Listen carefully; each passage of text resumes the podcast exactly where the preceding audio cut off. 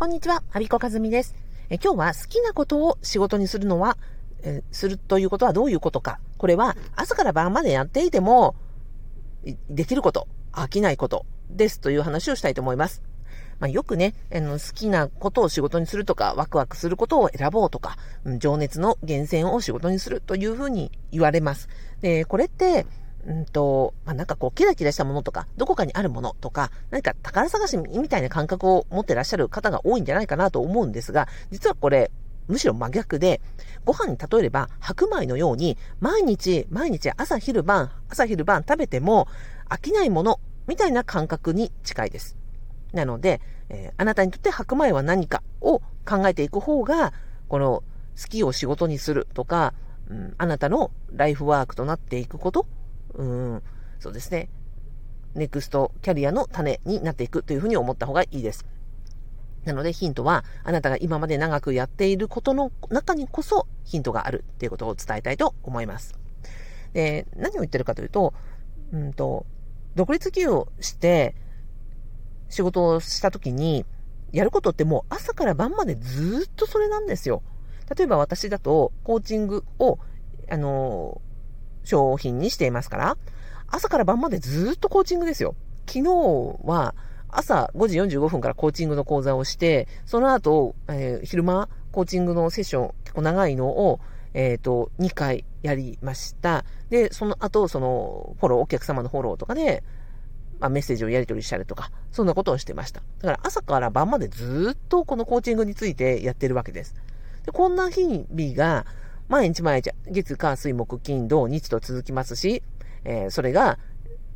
1年、2年、3年、5年、10年、何十年というふうに続いていくわけです。ということは、なんか好きでやっているとか、ワクワクするとか、そういう次元じゃないんですよ。なので、毎日毎日朝から晩までやっていても、でも苦痛じゃない。それでもやりたいって思える。まあ、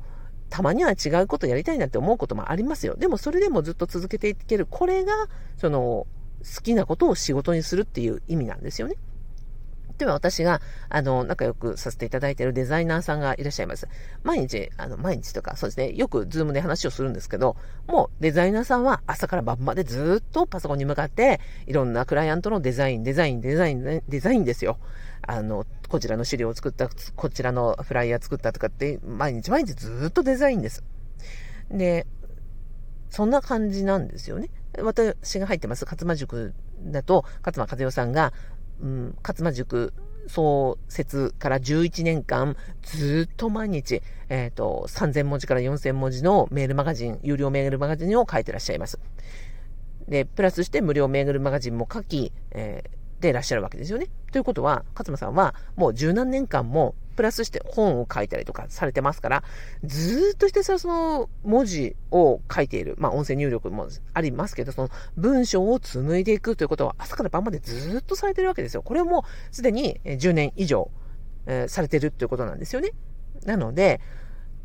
好きを仕事にするってなんか楽しいことをやるというよりは朝から晩までやっている。それでもそれを何十年続けていくっという、それだけのことをや、を見つけるってことなんです。難しそうに思えるかもしれませんけど、でもそうじゃないんですね。実は、えー、その種はもうすでにあって、あなたが今までずっと続けてきたこと、今まで仕事の中でやってきていること、このことって、まあ、ずっとやっても別に苦痛じゃないな、みたいなことが、えー、今後のそのずっとやっていくことにつながっていきます。例えば今言った3つはコーチングにしろ、あの、デザイナーさんにしろ、